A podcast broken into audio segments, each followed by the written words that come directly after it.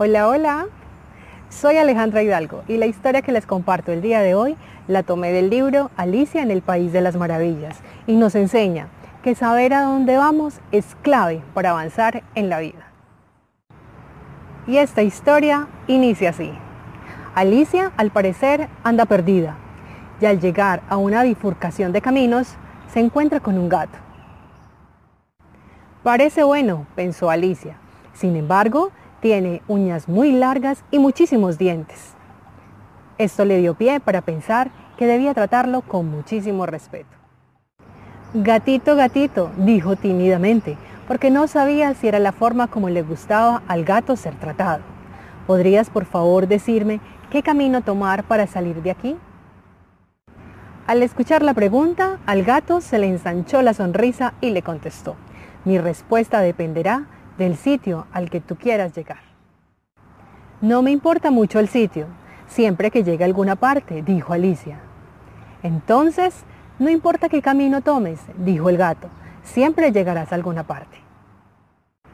Bueno, y si ahora reflexionamos un poco sobre este pequeño episodio que te acabo de contar, ¿qué podemos decir?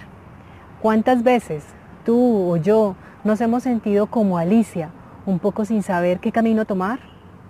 O dudamos acerca si vamos en el camino correcto porque no tenemos certeza si vamos bien o si vamos mal?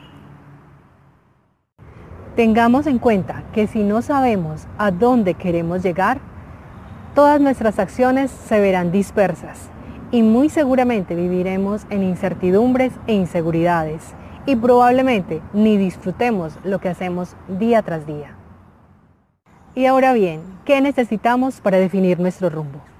Primero, pregúntate qué quieres lograr.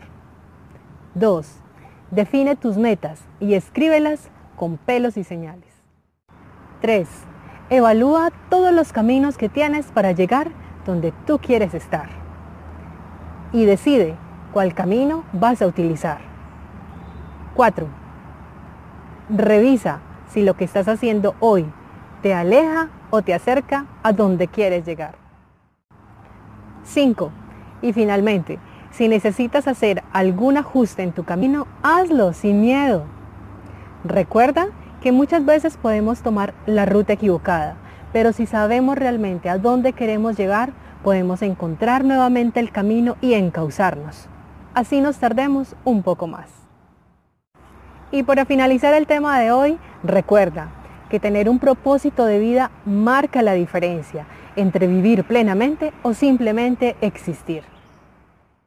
Bueno, y los espero la próxima semana con otro tema. Ya sabes, suscríbete a mi canal si aún no lo has hecho y comparte este video en todas tus redes sociales.